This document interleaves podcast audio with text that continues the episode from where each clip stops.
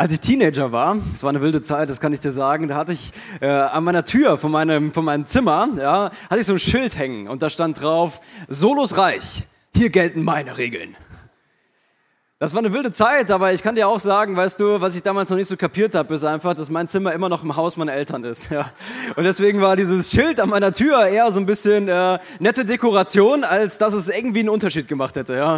Äh, weil im Haus meiner Eltern, äh, kann ich dir sagen, da waren immer noch ihre, ihre Regeln, an die ich mich halten musste. Da, waren immer noch, da war immer noch das, was, was sie gesagt haben, das war immer noch das, woran ich mich halten musste. Und ähm, obwohl es mein Zimmer war, musste ich trotzdem manchmal aufräumen, ja. Obwohl ich es vielleicht anders entschieden hatte, ja. Und äh, wir sind im Moment so dabei, so dieses Jahr ganz speziell, und wir machen uns so Gedanken so über Gottesreich, oder? Wir machen uns so Gedanken über das Reich Gottes und wir haben so diesen Jahresvers, Matthäus 6, Vers 33, sucht aber zuerst nach dem Reich Gottes und nach seiner Gerechtigkeit und dann wird euch alles andere dazugetan werden. Und ich muss sagen, ich habe in den letzten Wochen so ein bisschen gemerkt, dass so dieser Begriff vom Reich Gottes ein Begriff ist, der manchmal gar nicht so einfach ist zu verstehen, ehrlich gesagt. Ja? Weil ich habe das Gefühl, in unserer Gesellschaft, da neigen wir dazu, so ein bisschen so, das so territorial zu denken. Ja, das hier ist mein Gebiet, ja. Hier so diese Seite von der Bühne, die gehört mir, ja. Das ist äh, mein Reich, ja. Hier stelle ich mein Schild auf, ja. Hier gelten meine Regeln, oder? Und äh, dann äh, so, so ein anderer Bereich vielleicht von der Bühne hier drüben, das ist vielleicht eher so Gottesreich, oder? Hier gelten so seine Regeln, ja. Und eben weil wir das manchmal so so, uns so, so räumlich vorstellen, so territorial vorstellen, glaube ich, dass wir manchmal so ein Missverständnis haben. Weil wo ist denn dann Gottes Reich, oder? Ist das jetzt äh, erste, zweite, dritte Reihe oder ist das hier die Bühne oder ist es die Empore oder ist es draußen oder wo ist denn jetzt dieses Reich Gottes? Und ich glaube, die Frage beim Reich Gottes ist eigentlich nicht so sehr nach dem Ort, sondern die Frage beim Reich Gottes ist eigentlich eher die Frage, wer ist denn der Herrscher? Wer ist eigentlich Chef? Wer bestimmt eigentlich? Wessen Wort ist eigentlich am Ende das, wonach ich mich richten muss? So wie bei mir damals in meinem Zimmer, weißt du? Da konnte ich zwar ein schönes Schild aufstellen, ja, das ist jetzt im Vergleich ziemlich minimalistisch, dieses Schild, ja. Ich hatte das damals selber designt. äh, war nicht schön, kann ich dir sagen. Deswegen bin ich Pastor geworden und kein Grafikdesigner, aber das ist eine andere Geschichte, erzähle ich mal anders. hey, und nur weil da irgendwo so ein Schild steht, heißt das noch lange nicht, dass, dass das irgendwie passiert. Sondern die Frage ist immer, hey, wer ist die Person, die am Ende entscheiden darf. Herrschaft Gottes ist, finde ich, mega viel einfacher zu verstehen als Reich Gottes. Und wenn wir uns über Reich Gottes Gedanken machen, dann ist einfach, ganz ehrlich, ist einfach eine mega simple Frage. Und die Frage ist einfach, wer ist Chef? Wer ist Chef? Wer, wer entscheidet? Ja? Wer ist jetzt derjenige, der im Letzten entscheiden kann, was passiert? Und wenn ich die Bibel ernst nehme, dann ist von Anfang an Gott der Chef. Das ist von Anfang an, stellt sich diese Frage eigentlich gar nicht, sondern von Anfang an ist Gott Chef. Er entscheidet. Ehrlich gesagt, am Anfang der Bibel ist Gott auch alleine. dann ist die Frage ein bisschen einfacher zu beantworten, weil es gibt ja niemand anderen. Ja? Wenn man alleine ist, dann ist man immer Chef, oder? Dann entscheidet man immer. Gott ist von Anfang an Teil, äh, ist Gott, Gott ist von Anfang an Chef. Aber Gott ist ein guter Chef. Weißt du, was für mich einen guten Chef ausmacht, einen guten Leiter ausmacht? Dass man einen Teil von seiner Verantwortung abgibt, einen Teil von seiner Autorität abgibt an andere. Das ist übrigens ein, ein, ein kurzes Leadership-Nugget, jetzt schon mal am Anfang von der Message für dich. Ja? Äh, wenn du als Leiter oder als Leiterin unterwegs bist, in welchem Lebensbereich auch immer, und immer nur so unterwegs bist, so, nein, das ist meins und ich kümmere mich hier um alles, ja, dann ist die Wahrscheinlichkeit, dass du in deiner Leiterschaft aufblühst und Leute um dich herum nicht nur gering, sondern eigentlich gleich null. sondern Leiterschaft geht immer darum, dass ich anderen etwas zutraue. Und das finde ich so schön an Gott, weil von Anfang an auf den ersten Seiten von der Bibel steht, dass Gott dir und mir etwas zutraut, dass er dem Menschen etwas zutraut, dass er dem Menschen einen Teil von seiner Verantwortung und von seiner Autorität abgibt. Ich äh, lese dir das mal vor, du kannst hinter mir mitlesen, wenn du magst. 1. Mose, ja, also wirklich ganz am Anfang, gleich nach dem Inhaltsverzeichnis, da heißt es, da sprach Gott, wir wollen Menschen schaffen nach unserem Bild, die uns ähnlich sind. Sie sollen über die Fische im Meer, die Vögel am Himmel, über alles Vieh, die wilden Tiere und über alle Kriechtiere herrschen. Herrschen. Die sollen nicht nur die verwalten, die sollen nicht nur ein bisschen drauf aufpassen, Tiere streicheln, sondern die sollen über die Tiere herrschen. Und so schuf Gott die Menschen nach seinem Bild, nach dem Bild Gottes, schuf er sie als Mann und als Frau, schuf er sie. Und Gott segnete sie und gab ihnen den Auftrag, seid fruchtbar und vermehrt euch, bevölkert die Erde und nehmt sie in Besitz. Jetzt kommt es nochmal. Herrscht über die Fische im Meer, die Vögel in der Luft und über alle Tiere auf der Erde. herrscht, oder? Das, was Gott da sagt, ist, liebe Freunde, liebe Menschen, ja, ich habe euch jetzt gemacht und ich möchte euch gerne einen Teil von meiner Autorität abgeben. Einen Teil von meiner Vollmacht abgeben. Ein Teil von, von, von meiner Verantwortung gehört jetzt euch. Ihr müsst euch darum kümmern.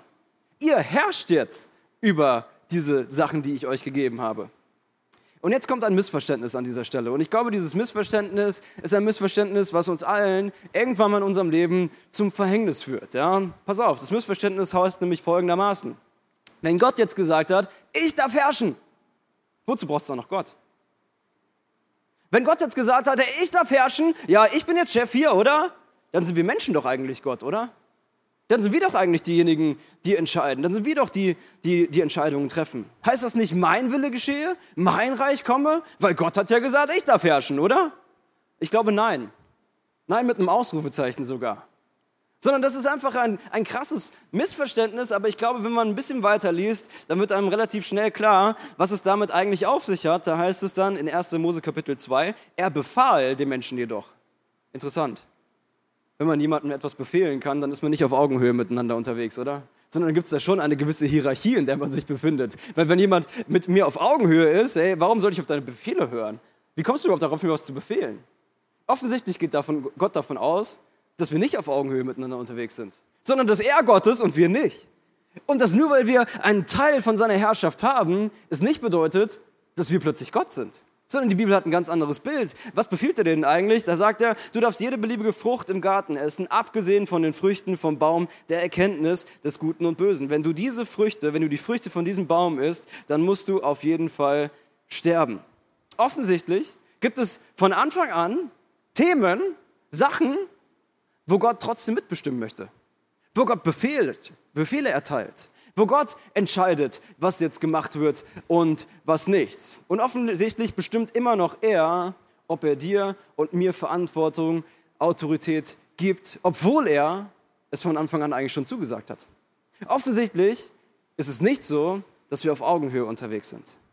Und dieses Missverständnis, das gibt es seit Beginn der Zeit. Das war schon immer ein Problem und es ist auch eins in deinem Leben, da bin ich mir ziemlich sicher. Und zwar egal, ob du diesen Jesus überhaupt schon kennst oder noch nicht kennst. Egal, ob du das erste Mal in der Kirche bist in deinem ganzen Leben oder ob du Stammkunde bist, hier bei uns oder in was für einer Kirche auch immer.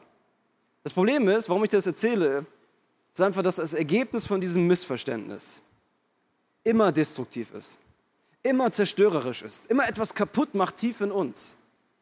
Und wir manchmal dieses Ergebnis sehen und uns fragen, wie konnte das jetzt passieren?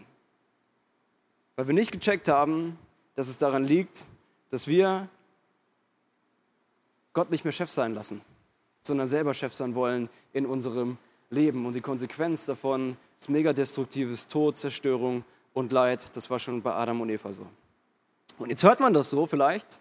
Man denkt so, ja gut, also ganz ehrlich, Adam und Eva, diese Geschichte habe ich schon tausendmal gehört. Ja. Also wenn ich damals gewesen wäre, ja, Fabian Solovera Prat Corona, damals im Garten Eden, ich hätte mich anders entschieden. Ich hätte Eva gesagt, hör auf mit der Scheiße, ja, hör auf, lass es. Das darfst du jetzt nicht essen, oder?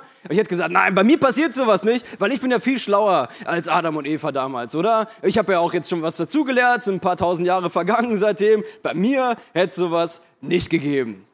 Ehrlich gesagt, das, was ich so beobachte und wenn ich mit, mit Leuten so im Gespräch bin, was ich auch in meinem, in meinem eigenen Leben sehe, ist, dass wir tagtäglich genau das gleiche Ding machen. Vielleicht ist es nicht eine Frucht von irgendeinem Baum, den wir, den wir essen, aber es sind andere Themen in unserem Leben, wo wir uns gegen das entscheiden, was Gott uns eigentlich aufs Herz gelegt hat, was er uns eigentlich sogar befohlen hat. Und wir sagen, ja, okay, aber, aber vielleicht mache ich es doch irgendwie anders, ja, weil, keine Ahnung. Die Frage ist immer, wer ist im Zentrum? Wer ist Chef?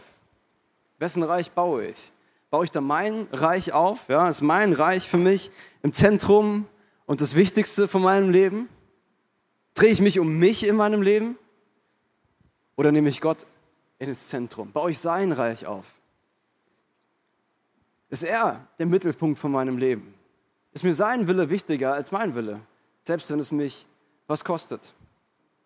Weißt du, das Problem ist, dass je nachdem, welches Reich so in deinem Leben im Zentrum ist, je nachdem, wie du deine Entscheidung in deinem Leben triffst, die Konsequenzen davon mega unterschiedlich aussehen. Du kannst das machen, du kannst da ein Reich ins Zentrum nehmen, kannst sagen, ja klar, also ich mich meiner mir, Gott segne uns vier, ich bin mir selber wichtig, ja, und äh, was soll schon passieren? Ja, es, also es fühlt sich ja gut an, dann kann es ja auch nicht falsch sein, oder? Wenn etwas sich gut anfühlt, kann es dann Sünde sein und so weiter und so fort, ja. Es gibt einen Begriff in unserer Gesellschaft, dieser Begriff heißt Humanismus. Und Humanismus beschreibt genau das. Humanismus heißt, ich bin mir selbst am nächsten. Ich baue mein eigenes Reich auf. Weil das, das, also solange es sich für mich gut anfühlt und kein anderer dabei zu Schaden kommt, ey, dann kann es doch nicht falsch sein, oder? Hey, das, was für mich gut ist, das ist so meine Norm. Hauptsache, es passt für mich. Das Bild von der Bibel ist ein ganz anderes. Das Bild von der Bibel ist nämlich genau das hier. Nicht ich bin im Zentrum, obwohl es mein Leben ist, sondern Gott ist im Zentrum, weil er mir dieses Leben geschenkt hat. Und weil er mir dieses Leben geschenkt hat, dann schaue ich, wie kann ich dieses Leben am besten leben nach göttlichen Maßstäben. Und dieses Prinzip sieht man mega krass in der Story von Jona. Vielleicht sitzt du jetzt hier und sagst du, White Flag, Jona, jetzt hast du bis jetzt nur von Adam und Eva erzählt, Solo. Hast du dich da irgendwie vertan oder so? Ja, ist da ein Fehler passiert? Nein. Ich glaube, es ist ein biblisches Prinzip, was sich von vorne bis hinten durchzieht. Und an Jona wird es einfach so richtig klar. Und ich nehme dich jetzt mal mit rein, wie das bei Jona so ist. Ja, Jona, haben wir uns in den letzten Wochen schon angeguckt, kannst du bei YouTube noch nachgucken, wenn du es verpasst hast. Ja, Jona macht ja ein paar Schritte. Ist jetzt ja nicht so, als wäre er irgendwie äh, nur schräg sondern er macht ja vieles auch mega richtig, wo wir Sachen von lernen können. In der ersten Woche haben wir uns das angeguckt, Jona, Jona rennt weg vor Gott. Jona, äh, Gott gibt ihm einen Auftrag und Jona sagt, nee, sorry, das ist jetzt nicht so mein Ding und rennt weg, ziemlich weit weg sogar. Und plötzlich gibt es diesen Moment, wo Jona auf die Knie geht und sagt, Gott, Mist, jetzt habe ich es gecheckt. Ich gebe auf. Ich gebe auf, wegzurennen. Das bringt dir eh nichts. Komm, ich mache das, was du sagst. Letzte Woche haben wir uns angeguckt, wie man am Kapitel, äh, am Buch von Jona so sehen kann, wie du und ich gut mit Krisen umgehen können. Und Jona macht genau das gleiche wieder. Jona geht auf die Knie und er sagt, ich gebe auf. Mitten in meiner Krise gebe ich auf, weil ich schaffe es nicht.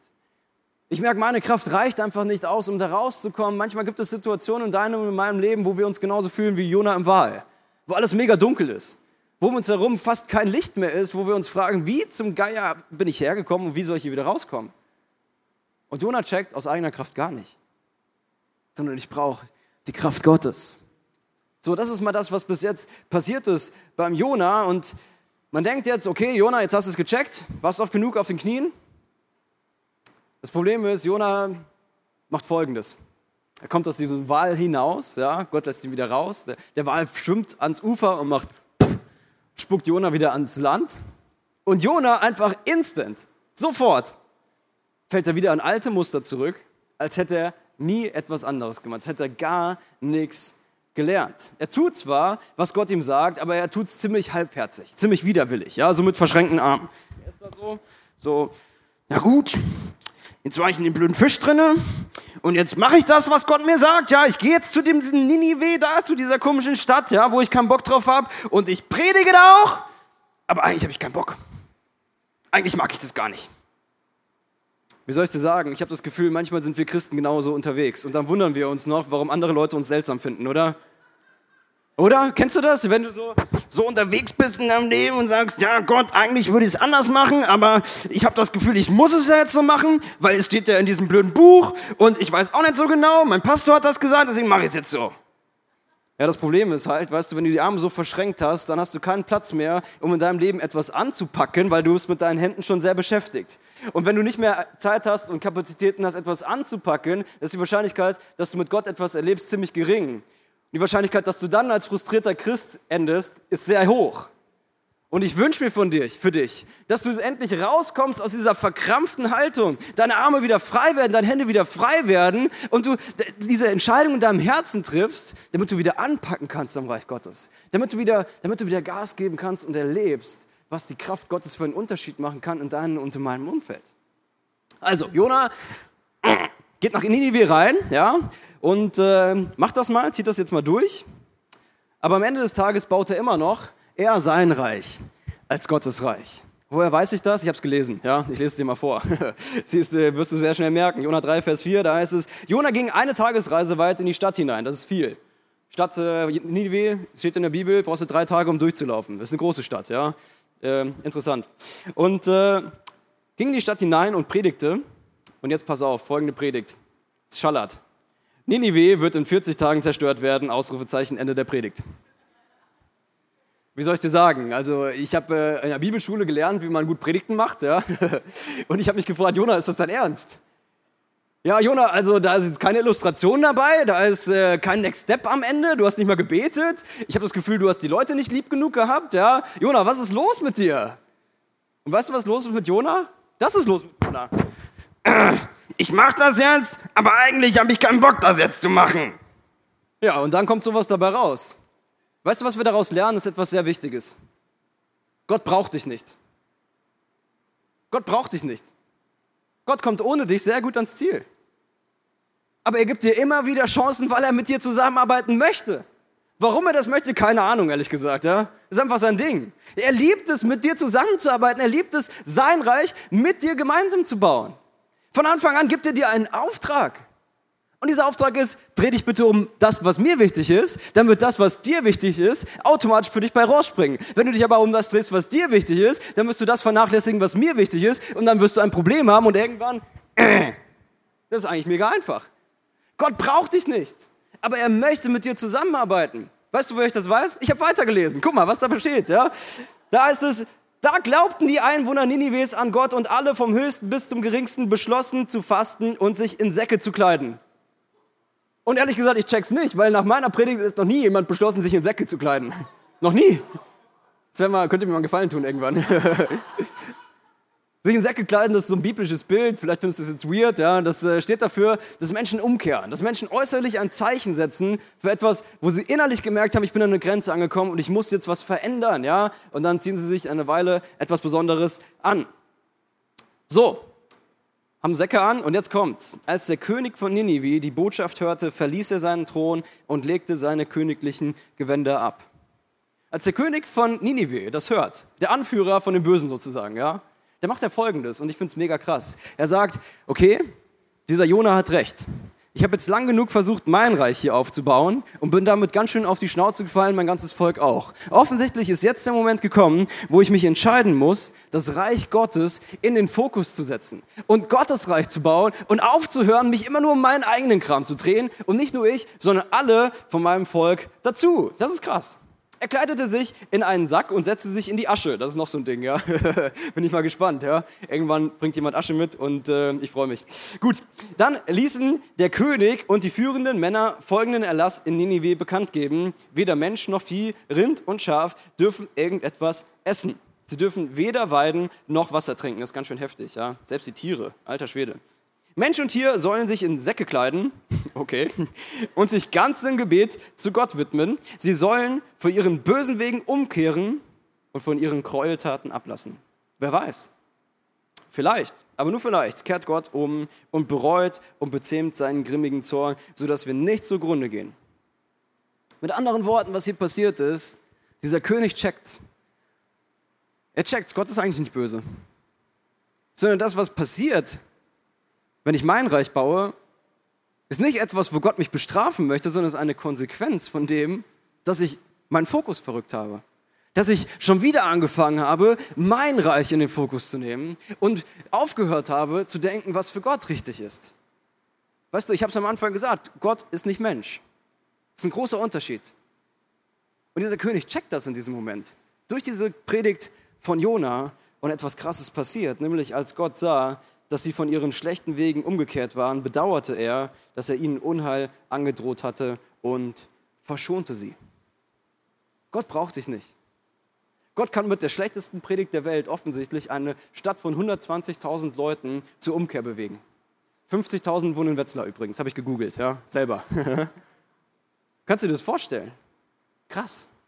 Es geht um die Kraft Gottes. Es geht nicht um meine Kraft. Es geht nicht um, um deine Kraft, sondern es geht um das, was Gott machen kann. Und dass Gottes, das Herzensanliegen von Gott ist, dass in deinem Leben es weniger um dich geht, um mehr um ihn geht. Dass du dich in deinem Leben aufhörst, immer nur um dich und deinen Kram zu drehen und endlich anfängst, dein Reich aufzugeben, um Gottes Reich zu bauen mit deinem Leben. Und die Bibel sagt, dass wenn du das machst, dein Leben in ganzer Fülle leben wirst. Ich habe dir das mal konkret mitgebracht. Vielleicht fragst du dich das jetzt. Ja, wie soll das denn aussehen? Äh, dieses ganze Zeug, ja, mein Reich, Gottes Reich, checke ich jetzt nicht so ganz. Ja, ich erkläre es dir. Ja. Wie sieht es aus, wenn du dein Reich baust? In deinem Reich dir, sind dir verschiedene Sachen wichtig. Zum Beispiel ist dir wahrscheinlich wichtig, dass es dir gut geht. Ich habe das mal genannt, Hauptsache, mir geht's gut. Wenn es in deinem Reich ist, hey, dann drehst du dich um dich selbst. Wenn du dich um Gottes Reich drehst, dann heißt es Rettung für die Menschen.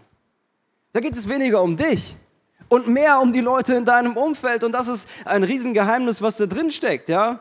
Ich habe dir das mal mitgebracht. Bibelstelle ein Kapitel später von Jona. Ja? Riesenrevival, die ganze Stadtkette oben, eigentlich ist alles cool, oder? Happy End. Aber dann passiert Folgendes. Ja? Doch Jona wurde darüber sehr böse und zornig. Okay. Er beklagte sich beim Herrn. Ach Herr, habe ich das nicht schon gesagt, bevor ich von zu Hause aufbrach? Deshalb bin ich ja fortgelaufen nach Tarsis. Ich wusste es doch. Ich hab's doch gewusst, Gott dass du ein gnädiger und barmherziger Gott bist, dass du Geduld und voller Gnade bist, weil du das Unheil bedauerst. So mach nun meinem Leben ein Ende, weil ich habe keinen Bock mehr her. Ich will lieber sterben, als zu leben. What? Alter, wenn ich beim größten Revival dabei bin, ey, dann habe ich eine andere Sache zu tun, nämlich Party zu machen, als zu sagen, öh, ist so schlimm, Gott. Aber weißt du, wann das passiert? Wenn du immer noch bei deinem Reich bist. Wenn du immer noch sagst, hey, mein Reich ist mir wichtig und nicht gecheckt hast, dass es eigentlich um Gottes Reich geht. Was ist das nächste? Das nächste ist, wenn du dein Reich aufbaust, dann wirst du automatisch in diesen Zwang kommen, Macht auszuüben über andere. Macht über andere auszuüben, dich über andere zu stellen.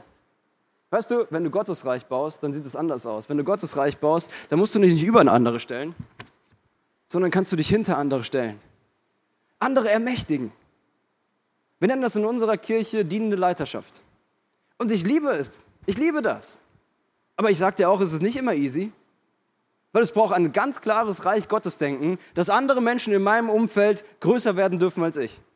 Wenn ich immer noch da drin bin in diesem mein Reich, dann denke ich, ja gut, aber wenn jemand besser wird als ich, wer soll dann hier predigen? Ja, was mache ich denn dann? Oder bin ich arbeitslos? Oh nein, äh, dann ist mein Leben vorbei. Und ich kann dir sagen, es ist immer wieder eine schwere Entscheidung, genau das zu leben. Im letzten nicht Macht über andere auszuüben, sondern andere zu ermächtigen. Das nächste. In meinem Reich, da geht es um mich. Da ist es, mein Wille geschehe, oder? Das, was mir wichtig ist, dafür setze ich mich ein. In Gottes Reich, da heißt es, Gottes Wille geschehe. Und jetzt sagst du vielleicht, ja, das ist ja klar, das hast du eben schon mal gesagt, Solo, du wiederholst dich. Ähm, aber ich will dir sagen, da steckt ganz schön was Tiefes drin. Was da drin steckt, ist, wenn ich dieses, diese Mentalität habe, mein Wille geschehe, dann heißt es, ich weiß es besser als Gott. Und ehrlich gesagt, genau das kann sich mega christlich anhören. Genau das kann sich so christlich anhören. Ja? Vielleicht kennst du das, ja? Äh, so Predigten über Selbstoptimierung, Hauptsache ich werde besser. Ja? Wie kann ich mein volles Potenzial ausschöpfen? Wie kann ich mein Leben in ganzer Fülle leben, oder? Das klingt mega christlich, wenn du mich fragst. Die Frage ist aber am Ende des Tages, welches Potenzial willst du denn ausschöpfen? Deins? Der menschliches Potenzial? Oder geht es dir um das göttliche Potenzial, was in dir wohnt? Weil dann sagst du, Gottes Wille geschehe und nicht meiner. Und ich vertraue Gott, dass er es besser weiß als ich, auch wenn ich es nicht verstehe. Und das ist die Herausforderung. Selbst wenn ich nicht checke, was Gott von mir will, trotzdem zu vertrauen, dass er es besser weiß als ich. Wenn ich mein Reich baue, dann ist das, was ich gut finde, was sich gut anfühlt, das, was ich machen möchte gut ist, was sich gut anfühlt, oder? Wenn ich Gottes Reich baue, dann ist es gut ist, was Gott gut findet. Gut ist, was Gott gut findet, weil er ist der Maßstab für das. Nicht meine Vorzüge, nicht das, was ich lieber mag, nicht meine Pläne. Und auch das kann sich so christlich anfühlen und anhören, ganz ehrlich. Gutes, was sich gut anfühlt. Ja, ich habe Frieden drüber. Ja, es fühlt sich so gut an. Ich habe so einen Frieden, das muss, das muss das Reden Gottes sein. Soll ich dir mal was sagen? Frieden in deinem Herzen ist die trügerischste Sache, die es geben kann, um Entscheidungen zu treffen. Bitte triff niemals Entscheidungen, nur weil du einen Frieden in deinem Herzen hast. Frieden in deinem Herzen heißt gar nichts. Weißt du warum? Weil Frieden in deinem Herzen immer bei dem kommt, wenn du in eine Richtung gehst, in die du unbedingt gehen möchtest. Wenn diese Richtung von Gott weg ist, dann wirst du trotzdem Frieden in deinem Herzen haben und es ist alles andere als christlich. Andersrum gesagt, hey, manchmal ist das zu tun, was, was Gott gut findet. Das zu tun, was für Gott das Richtige ist, etwas, was sich gar nicht nach Frieden anfühlt in deinem Leben. Was du gar nicht spürst, was du gar nicht fühlst. Das sehen wir bei Jona. Jona, der hat es gar nicht gespürt, nach Ninive zu gehen. Am Ende macht das und er predigt halbherzig, haben wir eben schon alles besprochen.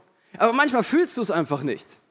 Deswegen bitte verlass dich nicht auf deinen Frieden. Weil wenn du dich auf deinen Frieden verlässt, dann wirst du wahrscheinlich irgendwann genau da landen und eher dein Reich bauen als das Reich Gottes, ob du es jetzt mit Absicht gemacht hast oder nicht. So, jetzt wird es nochmal ein bisschen wild. In meinem Reich ist es ganz wichtig, dass, dass ich für Gerechtigkeit sorge. Ich muss dafür sorgen, dass es mir gut geht. Ich muss für Gerechtigkeit sorgen für meine Familie, für meine Freunde und so weiter. Im Reich Gottes ist es anders. Im Reich Gottes heißt es, das Kreuz ist meine Gerechtigkeit. Wusstest du, dass wenn du mit Jesus unterwegs bist, es nicht mehr dein Reich ist, sondern das Reich von Gott, was du aufbaust? Wenn du um Gerechtigkeit dich sorgen musst, dann bist du selber der Maßstab für richtig und für falsch in deinem Leben. Wenn du das Reich von Gott aufbaust, dann ist Gott der Maßstab für richtig und falsch. Ich habe dir das mitgebracht bei Jona. Ein Kapitel später, ein paar Zeilen später, da heißt es, da sprach Gott zu Jona, ist es richtig oder gerecht von dir, wegen des Rizinusstrauchs so zornig zu sein? Ich erkläre dir kurz, was das heißt. Ja, also, Jona ist mega pisst, weil die Stadt wurde ja gerettet. Habe ich eben vorgelesen.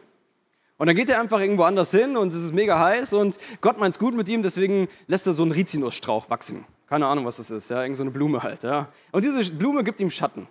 Und Jona chillt ein bisschen unter diesem Rizinusstrauch und es geht ihm gleich viel besser.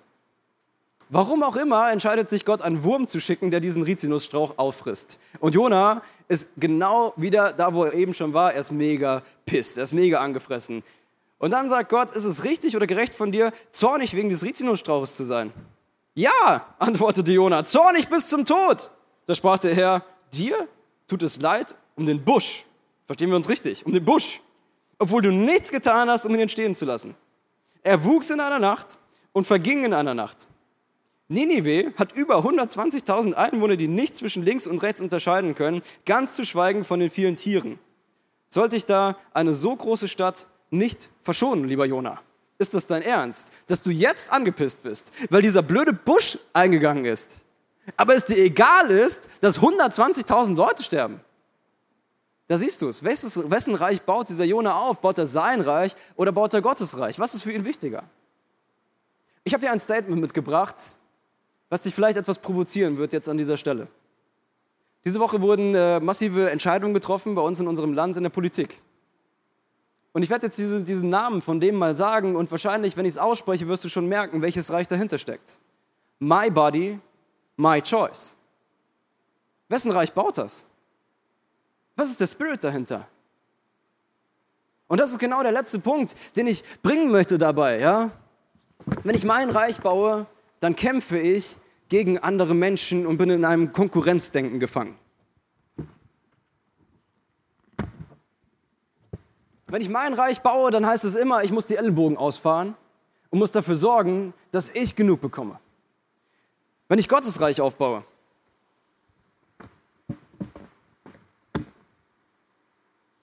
dann heißt es, dass ich in einem Kampf bin gegen übernatürliche Mächte und Gewalten. Die Bibel ist der Meinung, dass wenn du als Christ unterwegs bist, du deine Mitmenschen lieben sollst, auch die Schwierigen. Auch die, die ungerecht sind dir gegenüber. Wie kannst du das machen? Ich glaube, du kannst es nur machen, indem du verstehst, dass das Problem am Ende nicht Menschen sind, sondern dass hinter diesen Schwierigkeiten, hinter diesen Problemen, hinter dieser Ungerechtigkeit immer etwas mehr steht als das. Ihr habt das mitgebracht in Epheser 6, Vers 12, da heißt es, denn wir kämpfen nicht gegen Menschen, sondern gegen Mächte und Gewalten des Bösen, die über diese gottlose Welt herrschen und im Unsichtbaren ihr unheilvolles Wesen treiben. Offensichtlich sagt die Bibel, dass alles Böse, was in dieser Welt passiert, etwas Unsichtbares, eine böse Macht als Hintergrund hat. Und deswegen darfst du aufhören, gegen andere Menschen zu kämpfen, weil die sind ja doof. Sondern du darfst anfangen, gegen Mächte und Gewalten zu kämpfen, die hinter dem stehen, was andere Menschen machen. Und ich kann dir sagen, die Art und Weise, wie du mit Menschen umgehst, wird sich mega verändern. Die Art und Weise, wie, wie dein Umfeld sich anfühlt, wird sich mega verändern. Die Frage ist am Ende, welches Reich baust du?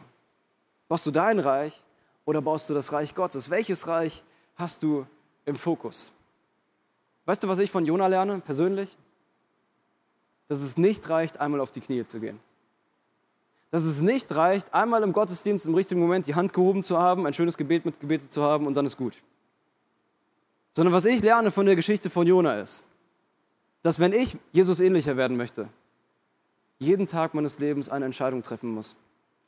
Und diese Entscheidung ist, welches Reich baue ich? Baue ich das Reich Gottes oder baue ich mein Reich?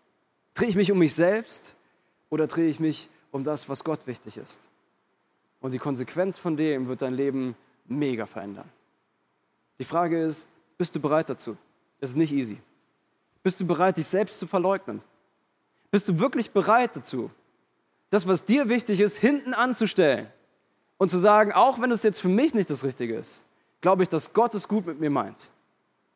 Bist du wirklich bereit, diese Art von Entscheidung zu treffen? Bist du wirklich bereit, trotzdem gehorsam zu sein, wenn Gottes Wille und dein Wille sich massiv voneinander unterscheiden? Und glaub mir, das kann passieren. Es gibt Situationen, in denen ist das so. Vielleicht denkst du jetzt, das ist ganz schön hart, was du sagst. Ich sage nur das, was Jesus sagt. Ich lese es dir vor, wo er das sagt. Ja? Matthäus 10, Vers 39, da heißt es, wer sich an sein Leben klammert, also sein Leben so verbringt, Mein Reich. ja, ich muss mein Reich aufbauen, der wird es verlieren. Wer aber sein Leben für mich aufgibt und sagt, mein Leben ist mir nicht mehr so wichtig, ich stelle mein Leben zur Seite und ich nehme dafür Gottes Reich, das, was ihm wichtig ist, in den Fokus, sagt Jesus, der wird es für immer gewinnen. Weißt du, mir ist mega wichtig, dir zu sagen, Gott meint es mega gut mit dir. Aber manchmal fühlt es sich anders an. Die Frage ist, glaubst du auch in den Situationen deines Lebens, wo es sich anders anfühlt, dass Gott gut ist zu dir oder nicht? Und das ist am Ende die Glaubensfrage, die du dir stellen musst, wenn du mit Jesus unterwegs bist. Bist du abhängig von deiner Situation oder bist du abhängig von deinem Gott im Himmel?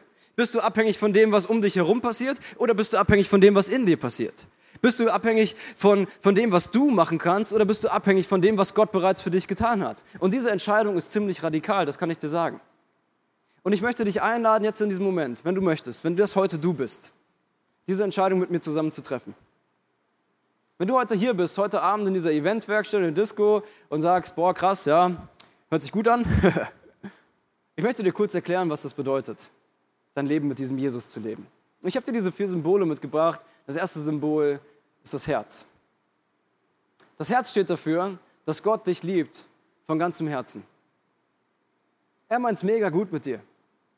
Seine Gedanken über dich sind voller Liebe. Er wollte dich. Bereits im Bauch deiner Mama hat er dich geformt. Dass du hier bist, ist kein Zufall. Das zweite Symbol, das ist diese Kreuzung. Und dieses Symbol steht dafür, dass du und ich in unserem Leben immer wieder diese Entscheidung treffen müssen. Baue ich mein Reich oder baue ich Gottes Reich?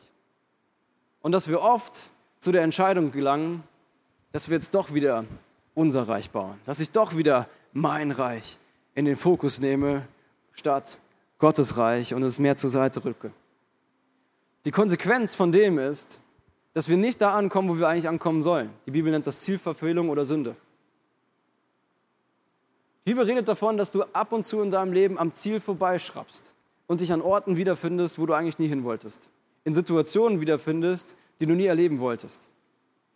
Und dafür gibt es das dritte Symbol, das ist das Kreuz. Das Kreuz steht dafür, dass Gott dich liebt ohne Ende, genau wie das Herz. Aber dass er etwas getan hat für dich, damit du echte Freiheit erleben kannst. Damit du rauskommen kannst aus diesem ganzen, ich drehe mich um mich selbst, Schmadderadotz. In diesem Spinnennetz, wo du dich vielleicht so drin verfangen hast selber. Und anfangen kannst, im Reich Gottes zu denken.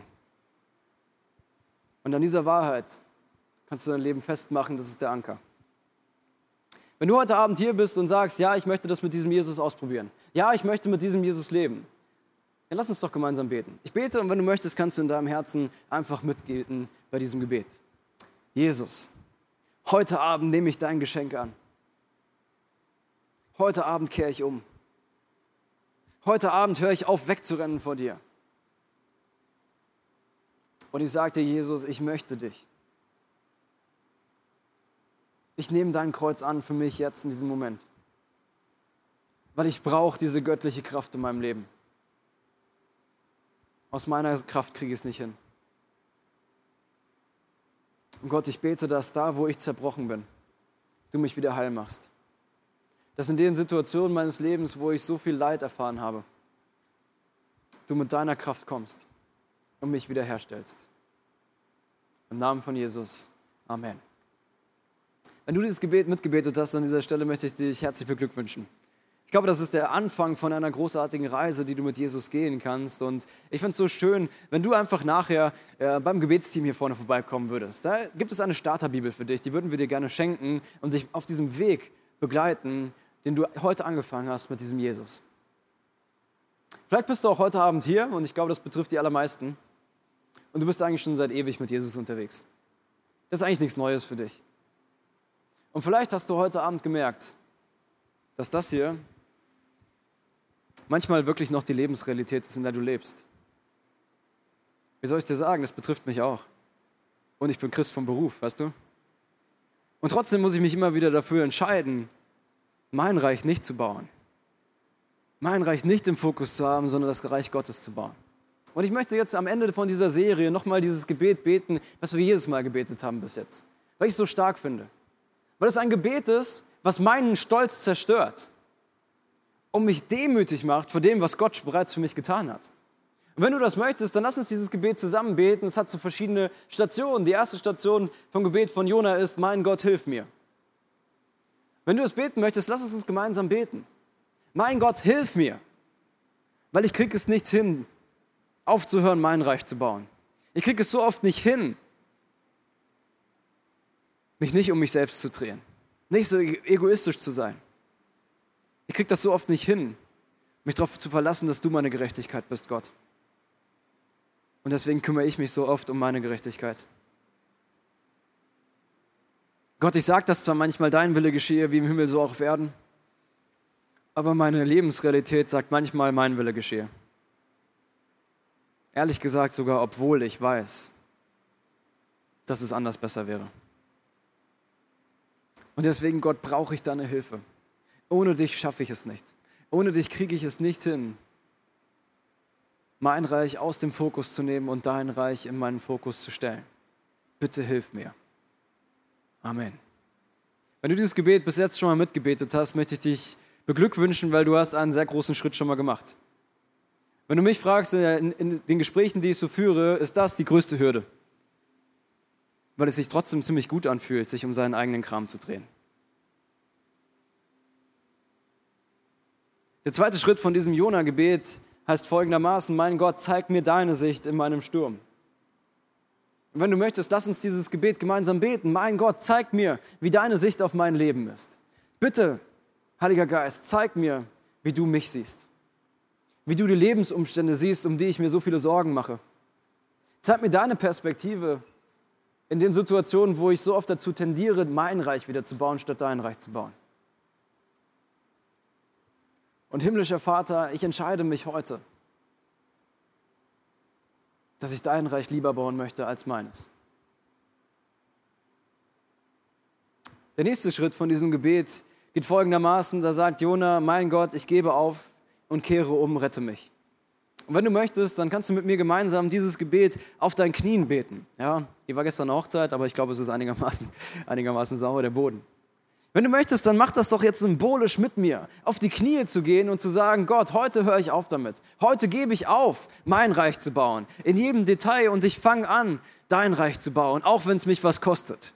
Auch wenn ich mich gerade frage, was mein Nachbar dann denken soll oder meine Frau neben mir oder so. Und Gott, ich bete das jetzt. Ich gebe auf. Ich kehre um. Es tut mir leid, wo ich mein Reich gebaut habe. Es tut mir leid, wo ich mich nur um mich gedreht habe und nicht um dich. Und heute sage ich dir das nochmal zu, Jesus, ich habe dich lieb. Und dein Reich ist mir wichtig. Und ab heute möchte ich mich auf dich fokussieren und auf das, was du für mich hast. Ab heute werde ich umkehren. Ab heute lebe ich mein Leben wieder mit diesem Fokus vom Reich Gottes in meinem Leben. Heute kehre ich um. Und dann macht Jona etwas Großartiges. Er steht wieder auf. Und vielleicht kannst du mit mir nochmal gemeinsam aufstehen an dieser Stelle. Und er steht auf und er sagt, ja, jetzt bin ich umgekehrt, ja, jetzt habe ich aufgegeben, ja, jetzt habe ich aufgeräumt und deswegen bete ich jetzt dieses Gebet, mein Gott, ich danke dir und ich lobe dich. Mein Gott, ich danke dir dafür, dass du mich befreit hast. Und ich lobe dich von ganzem Herzen, weil es so cool ist, dein Reich zu bauen.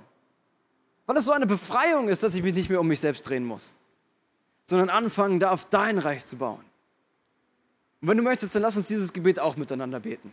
Mein Gott, ich danke dir. Ich danke dir dafür, dass du mich frei gemacht hast. Ich danke dir dafür, dass in meinem Leben du der Chef bist. Danke dafür, dass du mir Verantwortung gegeben hast. Danke, dass ich ein Playfield habe in deinem Reich. Aber danke auch dafür, dass du Gott bist und ich es nicht sein muss.